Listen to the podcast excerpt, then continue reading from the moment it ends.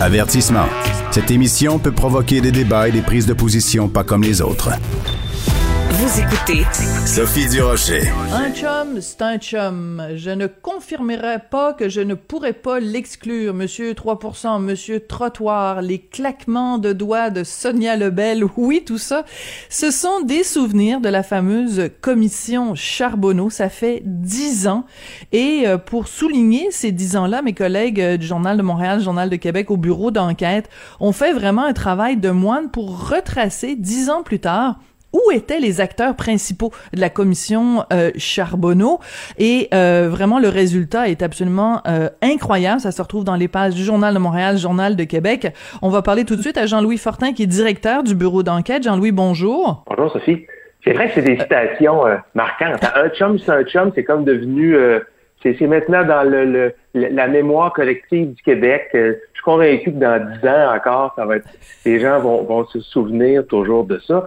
Parce que la commission Charbonneau, veut, veut pas, ça a marqué hein, l'imaginaire collectif. Euh, ça raison, ça fait déjà dix ans, puis encore aujourd'hui, c'est comme un symbole, tu sais, c'est ce qui se passait à l'époque, avec un peu de recul, c'était complètement, je veux dire, qui aurait pu penser que le système politique, le système de contrat public était gangréné à ce point-là par les magouilles? Des enveloppes d'argent comptant, du financement politique illégal, des clics d'entrepreneurs. Puis on découvrait ça là, au quotidien comme un, comme un spectacle de télé-réalité. C'était en direct à LCN à tous les jours. Puis il y avait des témoins un après l'autre qui venaient raconter comment mm. euh, ça se déroulait. j'ai, j'ai de très vifs souvenirs de ça, même si ça fait 10 ans. Moi, je le couvrais à l'époque comme, euh, comme journaliste à tous les jours. Donc, euh, euh, ça, ça, a été un moment marquant, je pense, dans l'histoire récente du Québec. Alors, l'idée, évidemment, de savoir où sont rendus les acteurs principaux de ce, de ce film extraordinaire, euh, l'intérêt de tout ça, dix ans plus tard, c'est de savoir à quoi ça a servi, finalement, la commission Charbonneau. Parce que c'est pas juste euh, anecdotique de savoir qu'il y en a un qui joue au Scrabble, puis l'autre euh, qui, qui, qui, qui vend des sushis. Là, c'est de savoir qu'est-ce que ça a été l'impact. Et le texte que tu as écrit pour présenter le dossier. Le titre, c'est tout ça pour ça. Et c'est vrai qu'on peut regarder ça, Jean-Louis, en se disant, ben finalement, il y a des gens qui ont admis avoir fait des magouilles, il y a des gens qui s'en sont mis plein les poches. Et quand on regarde au final, il n'y a pas grand monde qui a eu un prix élevé à payer pour sa participation. Effectivement. Je pense que la commission Charbonneau nous a permis de bien comprendre le système. Mais les acteurs du système, les gens qui ont commis des fraudes, les gens qui ont commis euh, euh, euh, des, crimes de collusion, etc. Il y en a très peu qui ont finalement été traduits en justice. C'est un peu la, faiblesse du système. Les enquêtes policières se sont avérées. Il y en a beaucoup qui ont, qui ont, qui ont, qui ont, jamais abouti. quand ça finissait devant les tribunaux, il y a des procès qui ont avorté à cause des délais déraisonnables. Et il y a quelques exemples qui sont particulièrement troublants. Celui oui. de Pierre Lambert, par exemple. Voilà. Mais je suis contente que tu en parles, Jean-Louis, parce que quand, après être passé à travers le dossier au complet, c'est vraiment ce qui est le plus choquant. Donc, euh, pour bien qu'on comprenne, resitue-nous qui était Pierre Lambert et euh, ce qu'il est devenu aujourd'hui, c'est quand même assez surprenant, pour ne pas dire fâchant. Ouais. Pierre Lambert, c'est celui qui empilait en cachette des millions de dollars de pots de vin que recevait le maire Vaillancourt. Lui, c'est pas compliqué, là, les des liasses de billets, des liasses de 100 pièces, cachait ça dans un coffre-fort pendant des années. Euh, on lui amenait les billets, puis quand le personne avait besoin, on venait en rechercher. Il y avait, et ça c'est un chiffre que j'estime conservateur, au moins 2 millions de dollars qui ont transité dans la voûte euh, à l'époque. Euh, et, et, même quand, quand Pierre Lambert a été arrêté en 2013, il lui restait plus que 720 000 dollars en cash c'est assez impressionnant, d'ailleurs, l'ampleur de ce butin-là. Alors, Pierre Lambert est avocat. C'est un mhm. homme de loi. Là, tu te dis, ben là, tu es un homme de loi et au mépris de toutes les règles euh, euh, existantes, de toutes les lois concernant le financement politique, euh, la corruption, la collusion, tu caches un, un, trésor de guerre comme ça acquis illégalement au fil des années par le maire d'une des plus grosses villes au Québec. Pierre Lambert, évidemment, a toujours dit qu'il n'avait aucune idée que ça pouvait venir, d'où ces sommes-là, puis que son ami Gilles Vaillancourt lui a, euh, euh, lui confiait des sommes en lui, ben, il, se cachait les yeux, il voulait pas trop sentir l'odeur de l'argent. Bon, même le barreau du Québec l'a pas cru et a émis des doutes sur la crédibilité de son récit. Mais il n'en reste pas moins que, bon, dans un premier temps, Pierre Lambert, il a payé, il a été arrêté. Il a été radié? Il a été radié? il a été radié? par le barreau. Euh, puis là, ben, dix ans plus tard, on constate plusieurs choses. Les, accusations criminelles, ça a tombé à cause des délais judiciaires déraisonnables. Il n'a jamais été jugé sur le fond pour avoir caché les millions de dollars de Gilles Vaillancourt au profit d'un réseau criminel. Ça, c'est une chose. Deuxième chose, le barreau du Québec l'a radié. Mais dix ans plus tard, Sophie, il est redevenu membre à part entière du barreau. Il n'y a plus aucune limitation, plus aucune restriction. Donc, cet homme-là que le barreau considérait comme euh, avec une, version des faits très, très douteuse, le barreau ne le croit même pas, ça c'est dans les documents qu'on a retracés, est aujourd'hui avocat au même titre que toutes les, tous les hommes et toutes les femmes de loi qui font euh, euh, ce métier-là au Québec. Alors, ça va être bien frustrant pour les avocats de voir qu'il a rejoint les rangs du barreau. Et plus que c'est ça, c'est qu'en fait c'est qu'il a pas, c'est surprenant qu'il n'ait pas été radié à vie.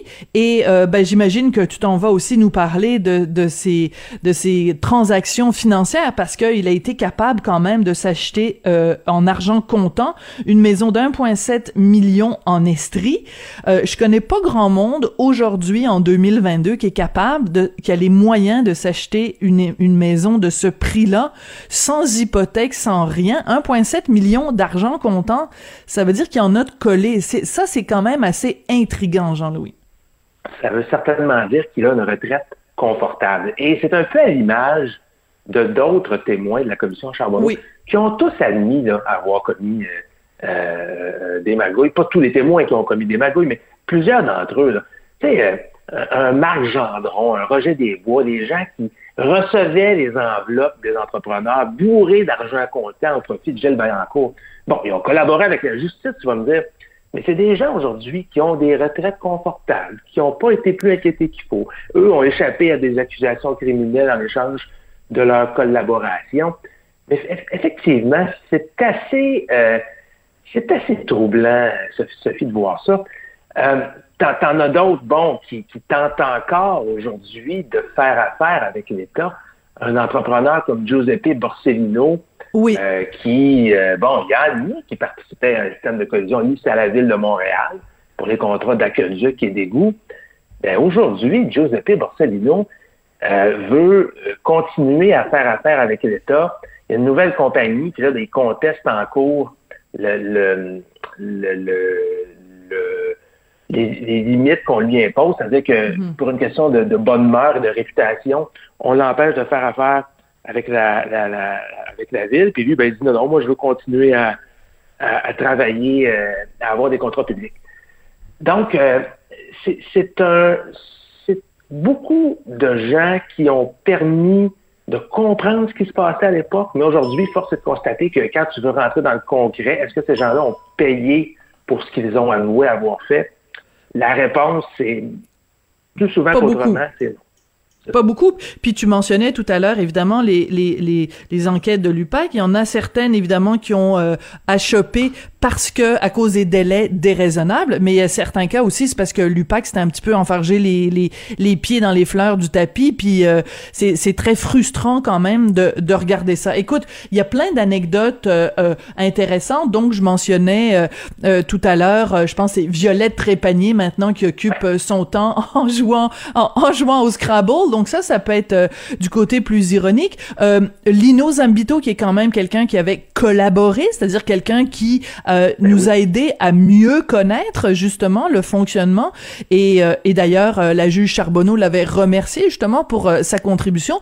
Ben aujourd'hui, il, il, vend des sushis. J'avoue que pour un entrepreneur de la construction italien, aller vendre des sushis, c'est assez, assez particulier quand même. Mais tu vois, Lino Zambito est un de ceux qui ont le plus payé dans cette histoire-là. Ben, il a avoué ses crimes. Il a été condamné, il a été sentencé. Il a fait de la, prison à domicile pendant deux ans. Euh, et bon, et voilà, il voulait, il voulait rester en affaires et maintenant, c'est ça, il, a, il, a, exploité. Euh, il y a eu trois restaurants de sushi, il y en reste aujourd'hui. Mais, mais, mais quand tu regardes, Lino Zambito a payé un prix beaucoup plus cher, beaucoup plus élevé que certains des gens qui faisaient les mêmes magouilles que lui, puis qu'eux n'ont jamais rien euh, admis. T'as tout à fait raison, Jean-Louis. Ben oui.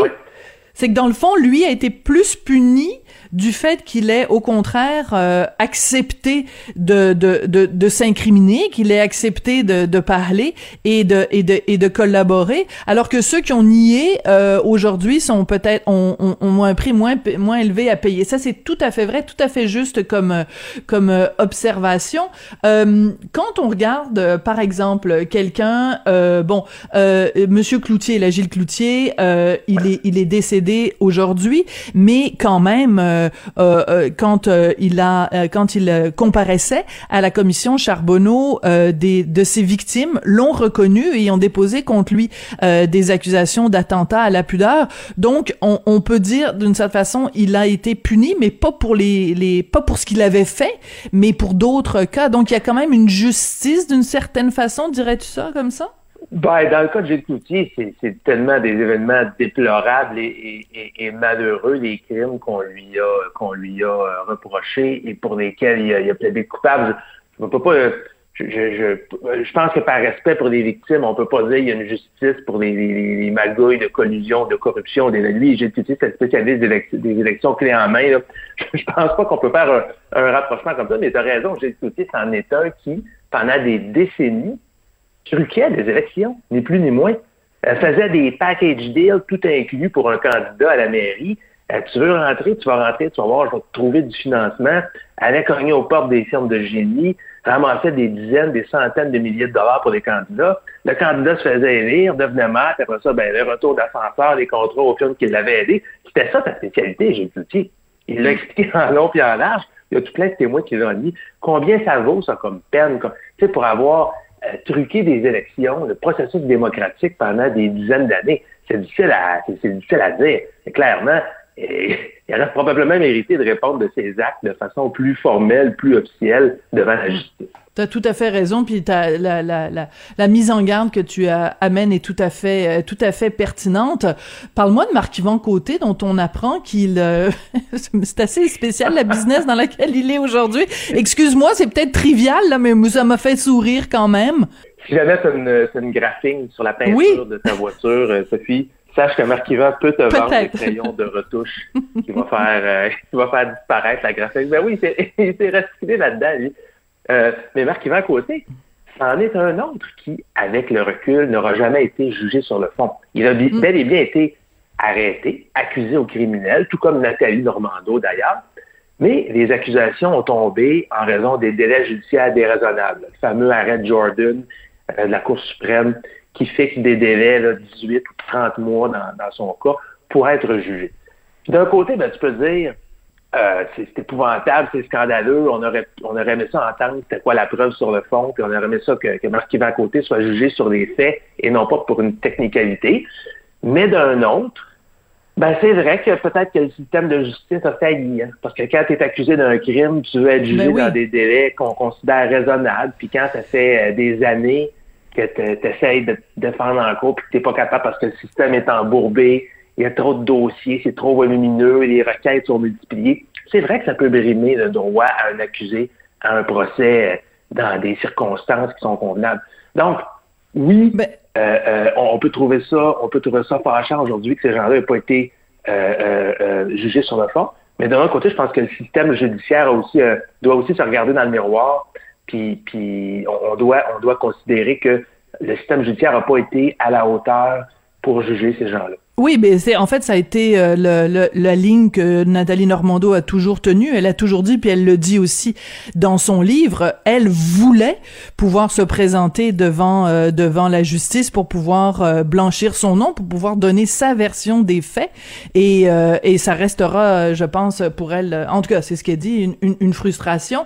quand on regarde tout ça, Jean-Louis, pour conclure, il y a quand même énormément de, de nettoyage qui a été fait, ne serait-ce que de comprendre comment ça fonctionnait, même si euh, des gens comme Julie Boulet disaient non, non, non, je suis pas au courant, c'est quoi ça de demander euh, aux politiciens d'aller chercher 100 000 dollars euh, par année, je suis pas au courant, mais il reste quand même qu'on a fait le grand ménage, qu'on a fait, on a lavé notre linge sale en public, donc les, les conclusions quand même, dix ans plus tard de la commission Charbonneau, c'est plus de positif que de négatif je préfère, si, on voit le verre à moitié plein, Sophie, tu as, bien raison. Puis je parle à beaucoup d'entrepreneurs, d'ingénieurs, de politiciens, de, politiciens au fil des, années. Puis il y, a personne qui me dit que c'est aussi pire que c'était euh, à l'époque. Puis il y, a, deux semaines, je parlais avec André Durocher, un des témoins de la commission. Lui, euh, c'était un entrepreneur qui se faisait intimider, qui se faisait euh, saccager son équipement,